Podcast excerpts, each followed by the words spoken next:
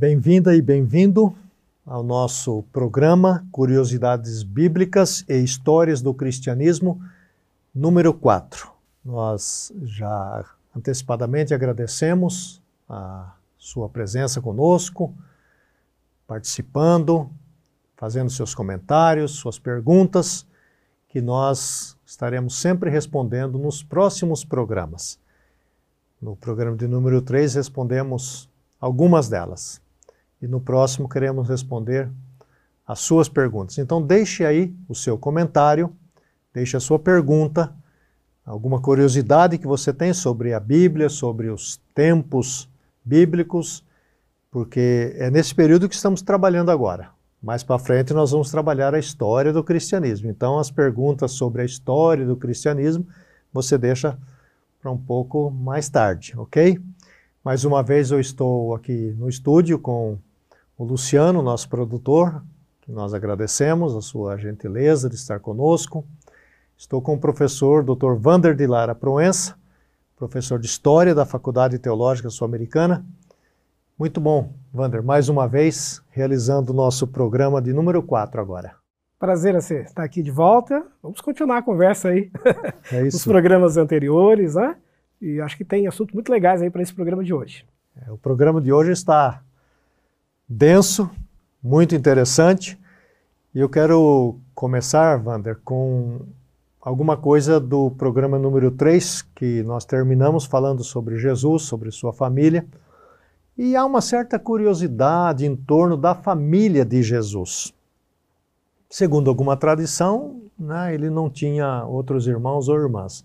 Mas na tradição evangélica protestante, Jesus sim tinha uma família mais extensa. Então eu gostaria que você falasse um pouco sobre a família de Jesus. Ok, essa é uma pergunta bem interessante. Surge muito essa, essa curiosidade, porque os evangelhos mencionam lá que ele tinha irmãos, né? Judas, Tiago, José, Simão e também as suas irmãs. E, e, quando a gente observa, especialmente a tradição mais católica, há um questionamento de que esses irmãos não seriam de fato irmãos dele. Então acho que é legal trazer alguns dados, algumas hipóteses aí do ponto de vista da história para ajudar quem está nos acompanhando. É, historicamente é possível né, perceber algumas talvez aí evidências ou indícios de que José, antes de se casar com Maria, já, já havia se casado, era viúvo, segundo algumas literaturas que circulavam na igreja antiga e que não foram canonizadas, não fazem parte do cânone do Novo Testamento com os 27 livros que nós temos hoje. Esses escritos que contam a história de José, sobre a vida dele, a vida de Maria, mencionam que ele já é, tinha talvez aí uns 40 anos quando se casa com Maria, e era viúvo, já tinha filhos desse primeiro casamento, inclusive mencionando seis filhos de José. Então, quando os evangelhos mencionam os irmãos dele, alguns é, preferem acreditar que sejam esses irmãos. Do primeiro casamento. Do primeiro casamento, apenas por pai de pai. Que é a, visão mais católica, para preservar a ideia de que Maria permaneceu virgem, que ela não se casou, que ela não teria tido mais filhos. Do lado mais evangélico protestante, a visão é diferente. Acredita-se que José e Maria se casaram mesmo depois, porque o Evangelho menciona que eles passaram a ter uma vida maritalmente, né, aos padrões da época, sem, sem grandes eh, novidades nesse sentido, e que teriam tido, de fato, outros filhos que seriam os irmãos de Jesus mencionados ali. Ah, o que talvez seja interessante mencionar é, é que Jesus teve, né, digamos aí, um, um contato com, com, esses irmãos, no sentido de também anunciar a eles a, a, mensagem que ele trazia, que ele pregava, e esses irmãos, inclusive, mais tarde, se tornam líderes da igreja. Quando a gente lê o Novo Testamento, encontra lá é, Judas e também Tiago, autores do Novo Testamento, esses dois são exatamente os irmãos de Jesus. E eles se tornaram líderes importantes da igreja de Jerusalém, vão fazer parte, juntamente com Pedro, apóstolo, o que se chama aí de um colégio apostólico que tem Jerusalém como a base e como a sede. Então eles chamados irmãos de Jesus, chamados de irmãos do Senhor, vão ter ao longo da história da igreja, ao longo da história do cristianismo antigo, um papel bem importante, independentemente da perspectiva que a gente adote, de serem de fato irmãos eh, consanguíneos por parte de Maria ou não. Agora, Wander, é, os, nós vamos falar daqui a pouco sobre os apóstolos, os discípulos de Jesus. Então, como esses irmãos se tornam líderes mais para frente, podemos deduzir, você diria isso, que eles também andavam com Jesus? No ministério de Jesus, ou não? Então, o relato dos evangelhos menciona que os irmãos, num primeiro momento, desconfiavam da pregação dele e não acreditavam no que ele exatamente falava, dizia. Os próprios evangelhos mencionam isso, que os irmãos não chegavam a acreditar nele no primeiro momento.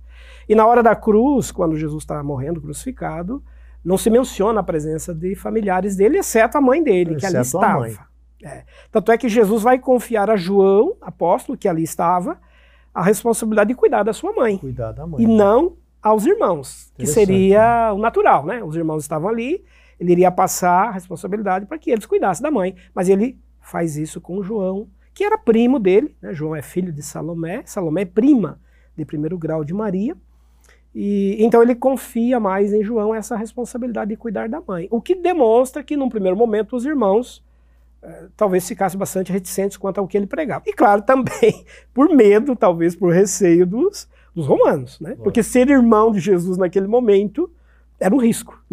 Não, não ia dar muito certo. era um risco de vida. Agora, nesse sentido, então, Wander, é uma, ainda a respeito da família de Jesus, né, quando ele morre, ele, ele, ele faz esse encargo a João da, sobre a mãe, Maria, né? Aliás, Jesus tinha um apreço enorme pela mãe dele, não é? é diferentemente dos costumes da época, do tratamento das mulheres, ele, ele tinha um, um, carinho enorme pela mãe dele. Então, a figura de José, neste caso, ela. O José desaparece, né? E como, como que a história vê a, a, a figura de José depois do nascimento de Jesus, naturalmente? Sim. É, como eu mencionei anteriormente, existem literaturas não canonizadas que circulavam nas primeiras comunidades e algumas delas falam da história de José, da história da família, né, de, de Maria, de Jesus, enfim.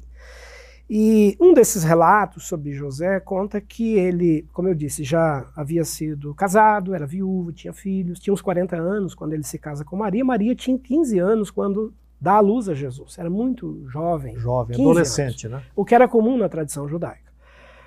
E ele se casa depois com Maria, vai cumprir esse papel né, de, de pai de Jesus, vai assumir isso, não obstante as, né, enfim, aos desconfortos que isso gerou num primeiro momento ali, pelo nascimento né, de Jesus e tudo mais.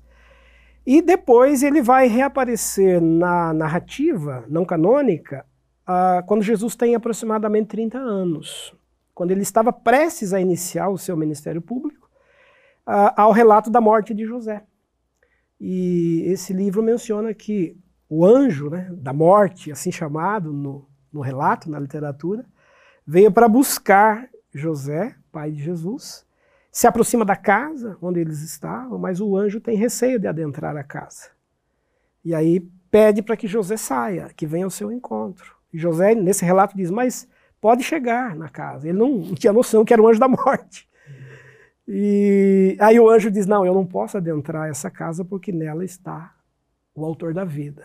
Essa é uma frase que fica marcada nessa literatura, que é uma referência a Jesus. E aí José sai e vai ao encontro do anjo, e o anjo leva embora, e nunca mais José é visto. Segundo essa narrativa não canônica. Então, acredita-se que José tenha morrido aí aos 30 anos, quando Jesus tinha 30 anos. E aí Jesus tem uma responsabilidade social, religiosa, exigida inclusive pela, pela tradição judaica, que era basicamente a seguinte: quando morria o marido, quem deveria cuidar da mãe era o filho mais velho. Então, o filho mais velho deveria cuidar da mãe até o restante da vida, ampará-la, protegê-la. E Jesus teria essa incumbência. É por isso que na hora da morte, quando ele está ali sendo crucificado, ele observa Maria, observa João e diz: Eis aí a sua mãe, eis aí o seu filho. E a partir daquele momento, o apóstolo levou a mãe de Jesus para sua casa. Então, o Evangelho faz essa menção mostrando que Jesus teria confiado a João a responsabilidade que era dele né, de cuidar da mãe, agora ao apóstolo João. E aí a história vai dizer que mais tarde João vai para a região de Éfeso, vai fazer da cidade de Éfeso, na Ásia, na Ásia Menor, a sua base missionária. Ele leva Maria com ele, com a família dele, inclusive achados históricos, arqueológicos, preservados até hoje na antiga cidade de Éfeso, que hoje é uma cidade islâmica, muçulmana, mas a parte antiga de Éfeso está preservada. Tem lá um antigo cemitério cristão onde está o túmulo do apóstolo João, segundo a tradição. E há também uma casa uh, numa colina onde Maria teria vivido. A, a, o restante da sua vida, ela teria morrido por volta do ano 48. Então teria morrido aí aos 63 anos de idade aproximadamente. Essa casa hoje é visitada, é um local turístico. Cristãos do mundo inteiro vão até lá. E também muçulmanos que visitam né, essa casa. É uma casa que teria sido, segundo a tradição, é, construída pelo apóstolo João para abrigar a mãe de Jesus. E ali ela se torna uma, uma líder, uma referência. Ah, na tradição mais protestante evangélica, há uma certa, um certo distanciamento, às vezes, da figura de Maria. Mas é inegável que, historicamente, ela teve um papel muito importante. Ela foi uma referência, ela foi uma fonte de informações para os escritores, inclusive no Novo Testamento.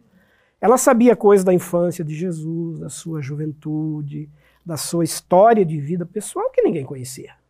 As pessoas conheceram Jesus depois dos 30 anos, quando ele vai pra, né, propriamente iniciar o seu ministério público. Maria conheceu, e o texto diz que ela guardava essas coisas todas no coração ela vai acompanhar a trajetória daquele menino, aquele adolescente, se impressionando, inclusive, com muitas coisas que Sim. ele ensinava. Porque ela sabia quem ele era, né? Ela desde o começo. Desde o começo. Desde e, inclusive, tem uma série que chama Maria Madalena, que naturalmente que é uma série de televisão, mas que os produtores fazem muita pesquisa histórica para produzir uma série dessa. E tem uma, um, um fato, um momento interessante que Jesus vai na casa de Pedro e eles se assentam numa mesa baixa para cear, Jesus e Pedro. E, e Jesus pede que a esposa de Pedro se assente também à mesa. E ela então se espanta com aquilo. Não, mas não posso, que eu sou mulher e tal, né? E Jesus diz: Não, mas na minha casa, é, a minha mãe sempre se assenta à mesa. Então, a, a, a, a ideia que, que passa ali era dessa, desse relacionamento é, amoroso, é, profundo que Jesus tinha com a sua mãe. Tanto que no primeiro milagre de Jesus, ela está com ele, não é isso? Um tratamento muito respeitoso, respeitoso à né? mãe. Né? E o cuidado com ela até na última hora. o que difícil. não era comum, não né? era comum. Não era comum. Vander, é, vamos pensar aí, você já deu uma pincelada, Jesus começa o seu ministério público aos 30 anos de idade. Havia alguma razão específica para começar aos 30 anos? Sim, uma questão bem importante essa a ser. É, pouco se sabe, ou praticamente nada, pelo relato dos evangelhos, sobre a vida de Jesus dos 12 aos 30 anos. Uhum. A narrativa dos evangelhos menciona o seu nascimento, obviamente, a ida ao templo, ainda muito né, recém-nascido para cumprir os ritos da circuncisão, e depois aos 12 anos, que era uma obrigação perante a lei, quando o menino fazia uma passagem para a chamada fase adulta, dos 12 para os 13 anos, e ali ele demonstra conhecimentos da lei perante os doutores da lei e tudo mais. E e aí há um silêncio, não se fala mais nada sobre ele, o que teria acontecido com a sua vida, com a sua história, até os 30 anos. Só aos 30 ele reaparece, já se apresentando a João Batista para ser batizado no Rio Jordão e aí é, publicamente iniciar o seu ministério. O que teria acontecido com ele dos 12 aos 30 anos? Ah, algumas hipóteses, alguns indícios históricos são possíveis a partir especialmente dos achados arqueológicos, dos chamados manuscritos de Qumran, é, em 1947, que são jarros de barro preservados em cavernas na região do Mar Morto, que conta a história de uma comunidade que existiu ali, comunidade judaica, desde o ano 150 a.C. Essa comunidade era messiânica, ela esperava um Messias, ela foi para lá em busca de purificação, produziu uma série de literaturas, preservavam ali ritos, né, um tipo de culto, um trabalho de solidariedade humanitário, ajudavam pobres, idosos, desvalidos, adotavam crianças órfãs, como a gente falou inclusive no programa anterior sobre João Batista. Então, muito provavelmente, João Batista viveu nessa comunidade, ele cresceu ali e foi educado para ser um profeta. A comunidade dos essênios tinha como missão preparar futuros profetas que anunciariam a chegada do Messias. A gente chamaria hoje de a criação de uma escola de profetas ali no deserto.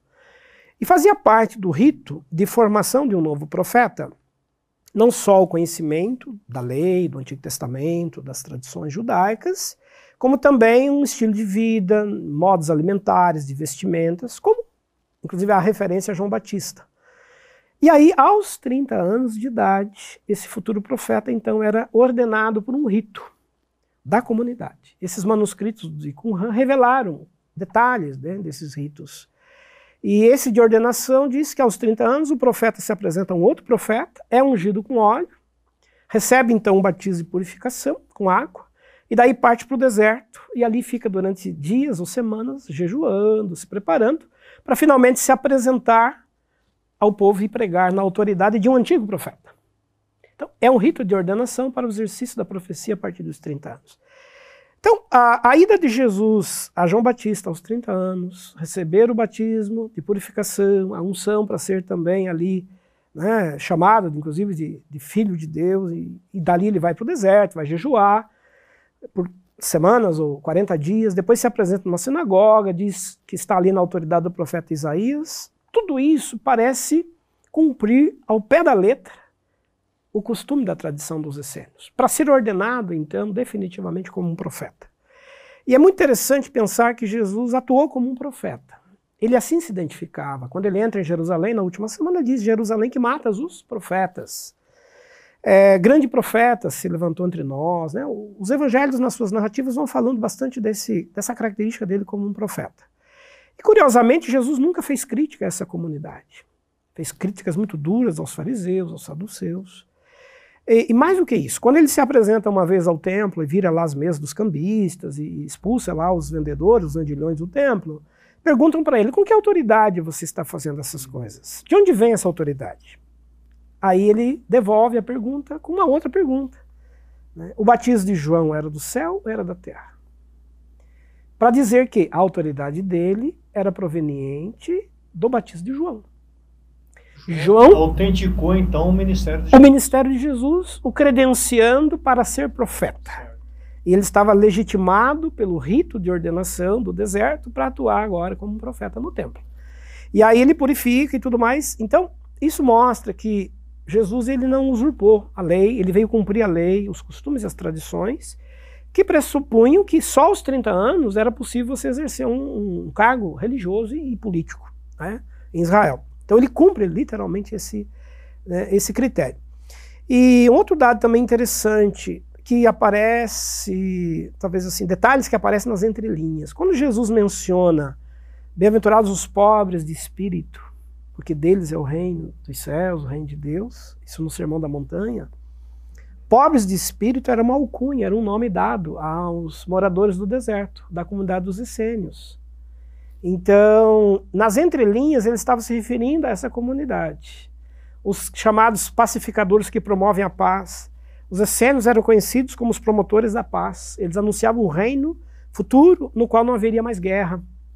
Então, o Sermão da Montanha de, dos Evangelhos parece ser um descritivo, uma alusão que Jesus está fazendo a essa comunidade. E, e também, quando surge a primeira comunidade de Jerusalém, de acordo com Atos 2, se fala que ali eles partilhavam tudo, dividiam todos os seus bens, tinham tudo em comum. Os essênios faziam isso no deserto, mostrando que provavelmente eles se né, tornaram cristãos, creram que Jesus era o Messias e passaram a segui-lo.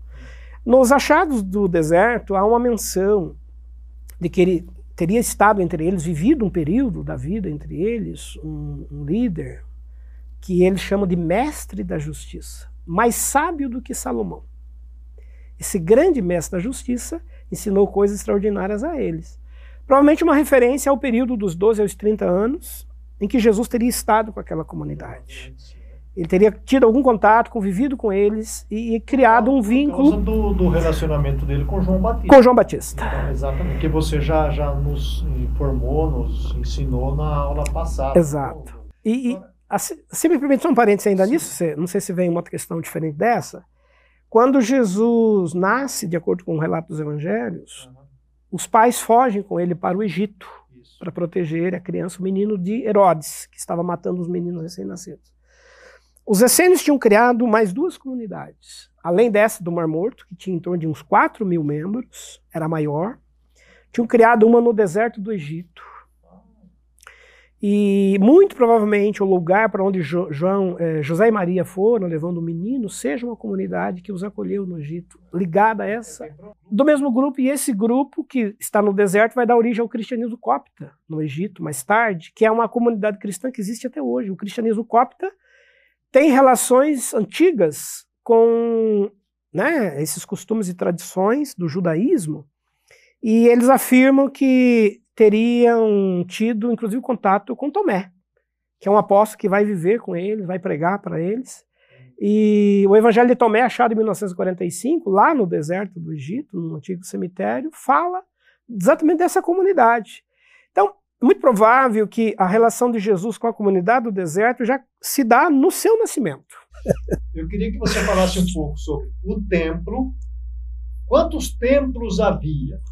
Né? Ou se nos outros lugares, não tendo templo, havia o quê? O que, por exemplo, Jesus sabia sobre é, o Antigo Testamento, tanto que ele vai, abre Isaías é, e aponta cita, o né? lugar certinho que falava sobre ele. Exato. Então Jesus conhecia. Em que lugar os jovens, né, os adolescentes, as crianças aprendiam sobre a lei, a Torá, enfim, nas outras regiões. Sim. Como que era isso? Questão bem importante mesmo. Só recordando, então, historicamente, o templo judaico é construído por Salomão. Logo após a morte de Davi, né, Salomão vai ter uma tarefa de edificar o grande templo, uh, rompendo uma tradição judaica que era dos tabernáculos itinerantes, móveis e tudo mais, e agora há um templo estabelecido em Jerusalém, esse templo vai sofrer ataques né, durante o exílio da Babilônia, vai ser destruído praticamente. Depois Esdras e Neemias retornam, depois do exílio, reconstrói o templo. Herodes, lá pelo ano 40 a.C., com um acordo que fez com Roma, reconstruiu, reformou, ampliou o templo e tudo mais. Esse templo tem um papel bem importante nos dias de Jesus. Por quê? Porque ele cumpria três grandes funções. Nele estava, claro, a função religiosa, cumprir todos os ritos cerimoniais, as festas, Judeus do mundo todo têm que ir a Jerusalém pelo menos uma vez na vida. Você não pode ir, alguém vai por ele, fazer uma oferta, fazer uma oferenda. O templo é esse lugar de acolhimento. Só para comparar, uh, Jerusalém tinha em torno de 50 mil habitantes nos dias de Jesus. Na época da Páscoa, onde é festejo no templo, uma vez por ano, a população ia para 120 mil. Tem judeus do mundo inteiro que vêm para lá, ou que iam né, até Jerusalém. Então o templo é esse grande lugar de ajuntamento religioso. Mas não só isso, o templo tinha uma função também jurídica. Nele estava o sinédrio. Os doutores da lei, os grandes conhecedores da lei, que julgavam os crimes, os casos e tudo mais. E tinha também uma função educacional. O templo era responsável pelo ensino. E é aí que entra uma outra, uh, uma outra instituição bem importante, a sinagoga. A sinagoga, a palavra significa casa do livro, casa da lei, casa onde se ensina é uma casa de educação. E quando os judeus foram para o exílio babilônico e o templo foi destruído, eles tiveram que construir uma opção para substituir o templo, pelo menos parcialmente. É aí que eles constroem as primeiras sinagogas. Então as sinagogas vão acompanhar os judeus em todo o mundo antigo, em todas as cidades antigas onde existiam judeus, na diáspora, existiam sinagogas, onde os judeus se reuniam basicamente para ouvir sobre a lei. A, a sinagoga, para funcionar, tinha que ter três grandes funções, três grandes cargos. O do leitor da lei, que é o líder espiritual, digamos assim, o ancião que cuida do, do culto na sinagoga, do rito na sinagoga. Não tem sacrifício de animais, mas tem né, um cerimonial. A sinagoga tem a função também educacional, tem um pedagogo que educa as crianças hebraicas. E tem, finalmente, uma função social, que é recolher as ofertas, os donativos, para ajudar a comunidade judaica carente, prestar uma assistência aos idosos, viúvas, e enviar uma parte desses recursos para o templo que está em Jerusalém. Então, nos dias de Jesus, resumindo, existiam centenas e centenas de sinagogas espalhadas em vários lugares do mundo, mas só existia um templo em Jerusalém. E Joaquim Jeremias, que é um pesquisador do Novo Testamento, bem importante, ele chega a dizer que o templo de Jerusalém, nos dias de Jesus, empregava cerca de 20 mil funcionários. 20 mil, incluindo aí essas três grandes funções: religiosa, jurídica, educacional. Por quê? Cada pessoa que trabalhava numa sinagoga, espalhadas pelo mundo antigo, cada educador, cada pedagogo estava vinculado ao funcionamento do templo. Ele era um funcionário do templo. É por isso que quando Jesus disse que iria destruir o templo, que vai cair o templo e não vai sobrar pedra sobre pedra, os judeus se revoltaram e quiseram destruí-lo, matá-lo, porque... Inclusive você mencionou no, no programa anterior sobre a guarda. Né? A guarda do templo. Tesouro do templo estava, lá, toda a riqueza. Funcionava como uma espécie de banco também. Né? também. As economias todas estavam centradas no templo. Então, era um grande complexo. Esse templo ele foi destruído depois, no ano 70, nós já falamos em programas anterior, anteriores, né? quem não assistiu, se quiser assistir, está lá no programa 2. É, permanece destruído até hoje. Só existem as ruínas, né, o muro lá das lamentações, uhum. e sobre ele está hoje uma mesquita islâmica. Mas os judeus acreditam que esse templo ainda um dia virá a ser reconstruído. Porque para o judeu não, não pode existir outro templo, tem que ser aquele. Existe essa expectativa, assim como a expectativa do Messias. De um Messias, é. Então não dá para substituir. O templo é fundamental, ele existe, é, ele é o grande centro da revelação divina e tem que ser ali. Né? Então não basta você ter um outro local alternativo, não basta ser uma uhum. sinagoga, o templo é o local do sacrifício. E Jesus teve alguns contatos muito esporádicos com o templo, né? Ele esteve lá quando era menino, recém-nascido, para circuncisão, depois aos 12 anos, e depois mais umas duas ou três vezes durante a sua vida quando só. Esteve em Jerusalém. É. Agora, Wander, Jesus então, nós já falamos, 30 anos, começa publicamente seu ministério, João vai ser esse andarilho, esse peregrino andando e anunciando o reino de Deus. Mas ele não faz isso sozinho. Ele não é um tipo desse pregador é. de alma solitária. Ele faz em companhia de outras pessoas. Então vamos falar inicialmente desses doze que ele escolhe. Né? Por que ele faz esta escolha? Estas pessoas tinham que papel? Né? Porque a gente fala às vezes dos apóstolos, mas eu queria saber o seguinte: que papel eles tinham nesse, nessa caravana de andarilhos? Sem dúvida, eh, foi fundamental e foi uma grande estratégia. Né? Jesus ele chama 12 para estar com ele, treina, prepara durante uns três anos. Eles... 12 tem alguma.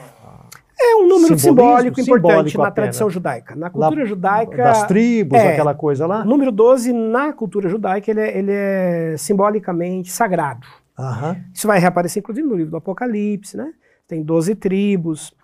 E, e ele tem, assim, um papel estratégico aí treinar esses líderes, porque ele iria morrer e morreu prematuramente. Né? O ministério dele vai durar uns três anos. Ele já sabia disso. Já né? sabia disso. E esses apóstolos, esses discípulos dele, terão um papel fundamental depois para espalhar a mensagem. E eles vão levar a pregação é, da mensagem cristã aos lugares mais longevos e distantes possíveis do mundo antigo. É impressionante. A gente faz levantamentos históricos sobre os lugares onde os discípulos trabalharam. E duas coisas chamam muita atenção. Primeiro, os lugares diversos para onde eles foram. E segundo, a forma como eles morreram, que também eh, praticamente todos foram, né, com exceção de dois, todos foram mortos de forma violenta. Então, para dar um rápido exemplo aqui, uma noção a quem está nos acompanhando. há relatos, por exemplo, de apóstolos indo pregar na Índia. Né? Tomé teria ido à Índia. Existem até hoje os chamados cristãos de São Tomé que mantém na Índia antigas memórias dessa tradição de que ele teria, né, um apóstolo teria estado é, ali. Uh, Tomé mais tarde deixa a Índia, vai para o Egito, vai trabalhar com os coptas, os cristãos coptas do Egito, que tem até hoje lá a comunidade, eu mencionei agora há pouco, lá no deserto. E, inclusive, o Evangelho de Tomé, achado em 1945, num cemitério antigo lá do Egito, revela possivelmente o local onde estaria sepultado esse apóstolo, juntamente com o seu texto, com o seu livro. É, então trabalhou ali, talvez um dos poucos que não tenha sido martirizado, né? Tomé. Uh, outros apóstolos que foram para lugares longevos, né? Uh, Tiago, filho de Zebedeu, que teria ido à Espanha pregar, e era um sonho, né, levar o evangelho para lá. Até hoje, peregrinos, místicos fazem o chamado caminho de Santiago de Compostela. É, é, é, é relativo ao Tiago. A trajetória desse Tiago é. que. Talvez você não soubesse disso. Está aí uma informação interessante. É, muito interessante. Porque o caminho é famoso, né? 800 quilômetros. 800 quilômetros. É, da Espanha até de onde Tiago teria partido. E ele é refeito hoje por, por peregrinos, Sim. enfim. Esse Tiago depois volta né, para Jerusalém e ele acaba sendo preso por um dos Herodes, um dos filhos de Herodes, e acaba sendo morto, segundo o relato, inclusive, é, do livro de Atos. Né? Ele, ele, tem uma morte violenta. É, o outro Tiago, filho de Alfeu, foi pregar num outro lugar, acabou sendo martirizado. André foi pregar na região do Mar Negro, hoje região da Rússia, e lá acabou também sendo morto né, de forma violenta. Ah, Simão Zelote foi para Pérsia e lá ele não quis adorar, prestar oferendas ao deus Mitras, que era uma tradição local, acabou sendo preso e foi queimado numa fogueira. Né? É, só uma referência ao André, né, que, que eu mencionei agora há pouco. André morreu crucificado de cabeça para baixo, por isso que tem o nome Cruz de Santo André, que é uma referência a essa forma de crucificação. É, Filipe foi pregar na região da Ásia Menor, lá ele teria pregado o evangelho para a mulher de um cônsul romano, e o cônsul ficou tão furioso da esposa se converter a uma pregação, segundo ele, de escravos, que mandou prender Filipe e executá-lo de forma cruel. Mateus foi pastor, trabalhou em Antioquia, na igreja de Antioquia por uns 10 anos, escreveu o evangelho lá, depois ele teria ido pregar na Etiópia, e acabou também sendo martirizado lá. Lugares bem Diversos, distantes de, de, distantes. de, Israel, né? Pérsia, Etiópia, Egito, né? Índia. E João, João foi para para Éfeso, Éfeso, e fez dali uma base estratégica para a expansão é. da igreja na região da, que da Ásia fazer Menor. na Turquia, né? Turquia. É.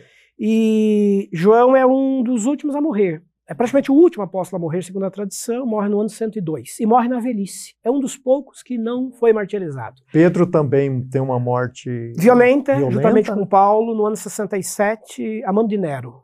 Nero teria mandado prender Paulo, né, no ano 67, juntamente com Pedro, que já trabalhava como pastor na igreja de Roma. E segundo a tradição, Pedro, na hora da morte, pediu para ser.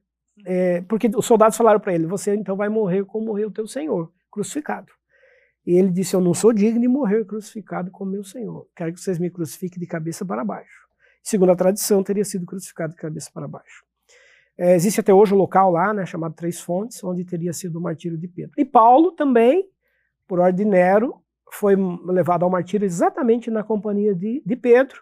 Só que por ser cidadão romano, ele teria direito à morte mais rápida, chamada morte digna, que é a decapitação. E Paulo foi decapitado também no ano 67. Lembrando o pessoal que os romanos, nós falamos isso anteriormente, o cidadão romano não era crucificado. Não poderia jamais ser crucificado. Jamais ser crucificado. Porque é uma morte tão aviltante, tão humilhante, que ela não se aplica a um cidadão romano. Agora, Wander, interessante é, esse resgate histórico que você está fazendo, né, de, de Paulo e Pedro, né?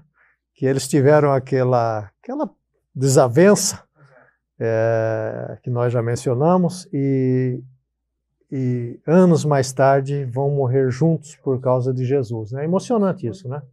A gente vai ter um programa sobre Paulo, depois a gente vai anunciar é. aí mais adiante. Isso. E as últimas palavras, os últimos atos, os últimos momentos da vida de Paulo, eu vou compartilhar nesse programa. Tem coisa impressionante é bonito, a é história é dele lá em Roma, né? É. Então, assim, resumindo aí, os apóstolos, todos eles, dos doze, só dois não foram martirizados. Só, só o Tomé, no Egito, e João, que morreu na velhice. E Jesus, de certa forma, havia preanunciado, preanunciado isso a eles, né? Ah. E, e, e João não foi martirizado por talvez intervenção divina, porque ele foi levado como prisioneiro na, na ilha de Patmos, que era uma ilha de muito sofrimento, onde escravos, eh, prisioneiros, né, preparavam uhum. pedras para pavimentação das estradas de Roma. E João ficou uns dois anos preso na ilha de Patmos, quase morreu ali, martirizado também mas sobreviveu. E daí saiu, mandou as cartas, escreveu o Apocalipse e morre na velhice, então, no ano 102, em Éfeso. Agora, Vander, é, havia um círculo um pouco maior, não é? Que são chamados aí os discípulos, né? Nós temos os, os apóstolos, aí nós temos os discípulos, que eu tenho a impressão que dentro desses discípulos haviam também mulheres, porque Lucas 8 diz que as mulheres serviam a Jesus com seus bens, inclusive mulheres da classe alta, né? A procuradora lá de Sim. Cusa, né? Joana, Comerciantes, né? comerciantes. Lídia, né? Comerciantes. Então, havia um outro grupo, né? um pouco maior, né? Sim. Ah, o termo apóstolo, eh, talvez isso vai surpreender alguns que estão nos acompanhando, o termo apóstolo, ele só é aplicado historicamente aos doze. Uhum. Nunca mais a igreja usou o termo apóstolo. Historicamente, não. Hoje a gente vê grupos, vê movimentos religiosos contemporâneos usando de novo o título de apóstolo para os seus líderes. Aqui no Brasil, inclusive, tem vários apóstolos aí, né? Mas é, eu estou falando como historiador, pesquisador. Historicamente, não existe mais qualquer referência. O último apóstolo a morrer é João. Encerra-se ali. Depois existem outros termos para identificar esses líderes: discípulos de apóstolos. Discípulos de apóstolos. Ah, pastores, bispos, episcopos, diáconos, são várias terminologias utilizadas para identificar as funções que esses discípulos que compunham a igreja, a liderança, a chamada segunda geração da liderança. Mais tarde, pais da igreja, né, pelos séculos II, a gente Nós vai vamos daqui a pouquinho falar um programa deles. sobre eles, né? Então, Vamos mencionar ainda. É, vamos mencionar mais adiante, que tem funções próprias no, no cristianismo antigo. Ah, acho que é interessante demonstrar para quem está acompanhando que os apóstolos eles formaram o que a gente chama aí, os pesquisadores do Novo Testamento também chamam de escolas eh, teológicas eh, do Novo Testamento. A gente tem uma escola chamada escola judaizante, centrada em Jerusalém, que tem Pedro, que tem Judas e Tiago, irmãos de Jesus, como seus principais líderes. É, é uma escola muito ligada ainda aos costumes A judaicos, à tradição, né? tradição da lei, o modo de vida judaico, os ritos e circuncisão ainda se mantém bastante, a própria observação do sábado ainda é mantida, né? Há uma segunda escola que é a escola paulina, que é a escola centrada em Éfeso, Paulo fez de Éfeso essa, essa base, que é gentílica, voltada aos povos, às culturas, às diversas tradições antigas, e que treina, envia missionários, faz cópias de literaturas, prepara um material que vai circular para as diversas comunidades paulinas. Então é uma escola que cria uma opção diferente da judaizante. Aí sim, já não tem mais costumes judaicos, não tem mais a circuncisão, né, não se dá atenção devida ao, ao ser judeu. né, do tipo, você tem que ser judeu para ser cristão. Tem uma terceira escola que é a joanina, a de João, centrada em Éfeso também, que vai formar outros líderes, que tem um outro público, tem uma outra proposta. Então, a gente não tem um movimento cristão uniforme nesse sentido. Não são todos iguais. Os cristãos antigos tinham costumes, tradições, modos de vida diversos. E, e esses líderes né, que vão surgir, substituindo os apóstolos, eles vão pertencer a essas escolas teológicas, vão representar essas tradições por diversos lugares onde eles foram atuar. Inclusive, Wander, eh, não sei se você poderia falar alguma coisa ainda, estamos bem nesse início aí, não é? É, quando, quando hoje se, se menciona ou se remete, a gente escuta muito isso, a igreja primitiva, a igreja primitiva, dando a, a impressão que é uma igreja. Na verdade, você está falando que nós temos várias igrejas. Então, ao se, ao se mencionar igreja primitiva, a pergunta é de qual se está falando, não é isso? Exatamente, isso é, é fundamental. Né? A gente imagina um cristianismo, um movimento cristão ainda, chamado assim, que está surgindo, que ele é muito igual, que ele é muito parecido.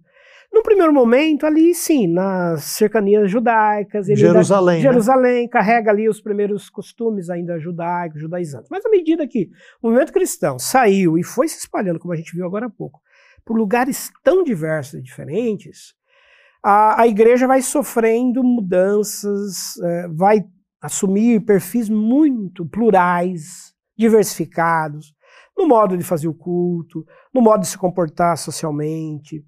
Eh, nós temos várias igrejas primitivas. né? A gente chama genericamente a igreja, o cristianismo antigo, mas esse cristianismo antigo ele é composto extremamente segmentado por um mosaico de tradições culturais. E eu acho que essa é uma riqueza. A ideia de reino de Deus pregada por Jesus e pelos apóstolos significa que o reino de Deus ele é diverso, que ele agrega culturas, povos, tradições, línguas, né, de várias, vários lugares e de vários modos. E, e houve aceitação, houve respeito dessas tradições diversas inclusive na formação do, do Novo Testamento, do cânone do Novo Testamento. A gente vai ter um, né, um programa específico sobre a literatura, a formação do Novo Testamento, né, do que a gente chama hoje de Bíblia. Aí nós vamos entender como é que esses livros foram se juntando. E essas literaturas, elas carregam exatamente essas escolas teológicas, essa diversidade da igreja que a gente vem, é, que a gente está mencionando agora. Então você percebe aí que quando você prega aos pastores e pastoras, nós, e a gente escuta essa expressão, nós temos que retornar à igreja primitiva. Então você tem que especificar a qual igreja, qual né? igreja primitiva você está é, dizendo, né? Nós cremos, e aqui está o historiador, que é, existem princípios e valores que nós temos que manter sempre, mas a forma, a forma já é impossível de você reproduzir, não é isso, Wanda? Sim, Porque sim. o tempo mudou, não é? Muito. Ah, essas antigas comunidades cristãs tinham pontos comuns, né? conservavam elementos identitários que eram comuns. E a ideia, então, por exemplo, da celebração, né, da ceia, o rito de pertencimento, elementos centrais do seu culto, né, reconhecimento da, da obra salvífica na pessoa de Jesus, na sua morte, na sua ressurreição, enfim, são, são elementos compartilhados por essas várias comunidades. Agora, o modo de viverem a fé, o modo de se comportarem, o modo de celebrarem, né, era Isso- muito diverso, foi, muito foi- plural. Foi tendo contornos diferenciados. E né? ao longo do tempo foi sofrendo também as transformações processadas pelo, pelo próprio tempo. Né? É, é, você mencionou, Wander, duas coisas, e eu gostaria de estender um pouquinho. É, o que era comum nestas igrejas, e se isso sim nós podemos falar, era a celebração da ceia do Senhor, nós chamamos de Santa Ceia, Ceia do Senhor, a Eucaristia, e também o, o batismo. É, esses novos cristãos que é, se convertiam ao cristianismo, é, eles passavam por esse rito do batismo. Qual era a importância disso? Porque nós estamos tra- é, vivenciando aqui um contexto complicado de perseguição, de lutas, né? E, e, de repente o batismo é uma coisa pública, não era isso? Então, qual era a finalidade disso? Sim. Naquele contexto nós estamos pensando agora. Sim, é, nós temos dois principais ritos, como você bem mencionou, que de alguma maneira uh, se vinculam ainda às origens do próprio judaísmo. Né? O, a Páscoa, A que é o Páscoa. principal acontecimento judaico, e que vai se transferir ao cristianismo pelo rito da ceia, né? pelo rito eucarístico. Jesus, inclusive, quando celebrou pela última vez, disse isso. A Páscoa que eu estou celebrando e tudo mais. Então a igreja vai manter a participação nesse rito, nessa cerimônia, em memória né, da morte, da ressurreição, como um desdobramento, uma ressignificação da, da Páscoa judaica. É a Páscoa cristã. E o segundo rito é o batismo, que é, de alguma maneira, a substituição da circuncisão. Para ser uh, pertencente à comunidade judaica, para alguém se converter e ser um judeu, ser um prosélito convertido ao judaísmo, tinha que passar pelo rito da circuncisão. A igreja primitiva não vai adotar mais a circuncisão como rito de pertencimento, mas vai inserir o batismo com o mesmo propósito. Quem quisesse pertencer ao chamado Novo Israel, né, a, a, igreja neotestamentária e tudo mais, deveria passar pelo rito do batismo, que era um rito de pública né, profissão da fé e de eh, filiação a, a, essa nova comunidade, essa nova família que é o movimento cristão. Agora, o rito de batizar, ele foi sofrendo também alterações. A própria ceia sofreu alterações na sua forma celebrativa. Sim. É, como a gente falou de uma igreja diversa agora, isso também aconteceu. Vamos pegar exemplos da, começando pela ceia. Uh, em Corinto, a ceia era celebrada geralmente ao final do dia, uh, num chamado jantar, um banquete conhecido como ágape, em que eles faziam uma refeição comunitária com né, vários alimentos, peixes. É uma refeição, um jantar. Terminado o jantar, eles passavam para a ceia litúrgica, que era a ceia do pão e vinho. Então, esse era um costume feito quase que diariamente na igreja de Corinto, que depois você vai dar problema, Paulo vai ter que mandar uma carta lá, por conta dos abusos, né? Uhum. Da bebida, da comida em exagero. Onde tem assim, abundância de comida, né? A turma Cri- aproveita mesmo. Criou né? uma distinção lá, problemas entre ricos e pobres, escravos e livres, enfim. Paulo manda uma carta dura dizendo: olha, gente, cuidado, que aí não é mais a ceia que vocês estão fazendo. Então a igreja até mais tarde, por conta desses abusos, achou por bem não mais recomendar esse ágape, essa refeição comunitária. Ah, há igrejas que vão fazer a ceia geralmente ao nascer do sol, bem cedo, no primeiro dia da semana, para celebrar a ressurreição. Então, na igreja antiga, os achados, os vestígios mais de fontes que, que a gente tem em termos de liturgia, indicam a celebração da ceia bem cedo, ao nascer do sol, no primeiro dia da semana, em alusão à ressurreição. E há igrejas que mais tarde vão fazer o rito da ceia só uma vez por ano. Nos séculos 2 e 3, há relatos de igrejas que só faziam a ceia nas datas da Páscoa judaica. Interessante. Né? Uma vez por ano. Algumas igrejas, alguns grupos cristãos atuais ainda fazem a ceia só uma vez por ano. A mesma coisa o batismo. O batismo, num primeiro momento, ele foi um rito praticado de forma imediata. Pregou-se a mensagem, a pessoa converteu, se aceitou, já era imediatamente batizado. É o caso de Pentecostes, quando Pedro prega e 3 mil já são batizados ali, de forma instantânea. Uh, Filipe, né, de acordo com Atos, está lá andando, encontra lá o eunuco, aí evangeliza, etc. Já, já é batizado ali mesmo. À medida que o tempo foi passando, a igreja começou a ter um problema. A entrada de muitas pessoas para né, pertencer à igreja, como membresia da comunidade cristã, sem o devido entendimento ainda da doutrina, né, dos princípios, do que era uma vida cristã. E aí uh, a necessidade de se fazer uma preparação mais demorada. E essa preparação vai exigir um tempo de conhecimento, de formação, o que se chama hoje, chamaria hoje de discipulado, de caminhar por um período, um catecumenato uma doutrinação preparatória até que finalmente o batismo era ministrado. O, alguns historiadores, como Justo Gonzalez, por exemplo, História do Cristianismo, História Ilustrada do Cristianismo, ele diz que lá pelos séculos II, século III, esse batismo chegava a demorar em torno de dois anos de preparação. Tudo isso? Dois anos. Ninguém era mais recebido como membro sem que, pelo menos durante dois anos, demonstrasse. E, isso é quando na história? A partir dos séculos II, uh, nós estamos falando aí do ano 150 até o ano 250. É, é um seria aí uma século... quarta, quinta é, geração é, já de cristãos, né? Já. Quando o cristianismo começou a ter dois grandes problemas e que isso tinha implicação com o batismo. Quais eram os problemas? Problemas doutrinários, começam a surgir muitas polêmicas doutrinárias dentro da igreja. E essas polêmicas começaram a ser trazidas por cristãos neófitos, ou seja, ainda muito imaturos na fé, ou que tinham pouco conhecimento da doutrina, dos princípios, e aí começaram a introduzir determinadas práticas dentro da igreja que a igreja começou a ficar extremamente é, envolvida por práticas que eram estranhas. Estava perdendo o referencial. Né? O referencial. Daí adotou-se um critério mais rigoroso. Para receber um novo membro, é preciso doutriná-lo, prepará-lo, ensiná-lo, instruí-lo por um período de dois anos, para que ele tenha e demonstre um conhecimento pleno daquilo que significa, de fato, a fé cristã. Segundo fator, segunda razão, as perseguições. Nas perseguições mais duras que o Império imprimiu, aqueles cristãos ainda muito prematuros abandonavam imediatamente a igreja. Não, eu não sou mais da igreja, eu não quero mais. Tipo Pedro lá no, negou, né? Então a igreja percebeu que estes cristãos muito imaturos ainda na fé não tinham perseverança suficiente na hora das perseguições. Então, a necessidade de você aguardar dois anos, porque durante dois anos você tem condição de dar a devida instrução.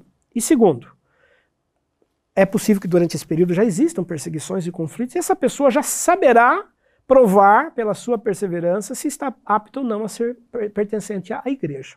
Vander, infelizmente chegamos ao final do nosso programa. Estava assim super bacana ouvir as suas explicações, as suas análises, sempre profundas, esclarecedoras e, e que trazem assim para nós uma alegria tão grande descobrir tantas preciosidades na palavra de Deus, na história da Bíblia, na história do cristianismo. Eu espero que você também tenha gostado. Eu queria fazer alguns convites a você no encerramento do nosso encontro. O primeiro convite é você compartilhar esse vídeo com alguém, alguém lá da sua igreja, da sua comunidade, os seus líderes, seus pastores. Talvez eles nem saibam que estamos fazendo isso. E é muito importante esses assuntos porque tratam de pano de fundo da história da Bíblia e auxilia aqueles que pregam e, e dão estudos bíblicos, sejam nos grupos familiares, nas células ou mesmo nas pregações na igreja. Então, mande esse vídeo para alguma pessoa que você conhece. Queria também convidar você a se inscrever num dos nossos cursos. Temos muitos cursos. Temos o curso da graduação, que é online, totalmente online, três anos, reconhecido pelo MEC. Temos as nossas pós, também reconhecida pelo MEC. É, se inscreva, visite a nossa página, é só você digitar no Google Faculdade Teológica Sul-Americana que vai levar a nossa página. E aí você entra em contato, escreva para nós se você tiver alguma dúvida. E já renovo aqui um convite para o nosso próximo encontro, que vai ser sensacional. Nós já definimos, junto com o Vander, que o nosso programa será sobre a vida do apóstolo Paulo. Eu tenho certeza que você não vai querer perder esse programa. Aprender mais quem foi Paulo, como ele viveu, o que ele aprendeu, como ele se desenvolveu até chegar naquele ponto da sua conversão e depois a sua trajetória uma vida fascinante que certamente vai trazer bastante é, desafios para todos nós. Fiquem bem, fiquem na paz e lembrem-se, estamos ainda num período difícil. É, procure tomar cuidado, você, a sua família, a sua comunidade. E assim então nos despedimos e até a próxima oportunidade.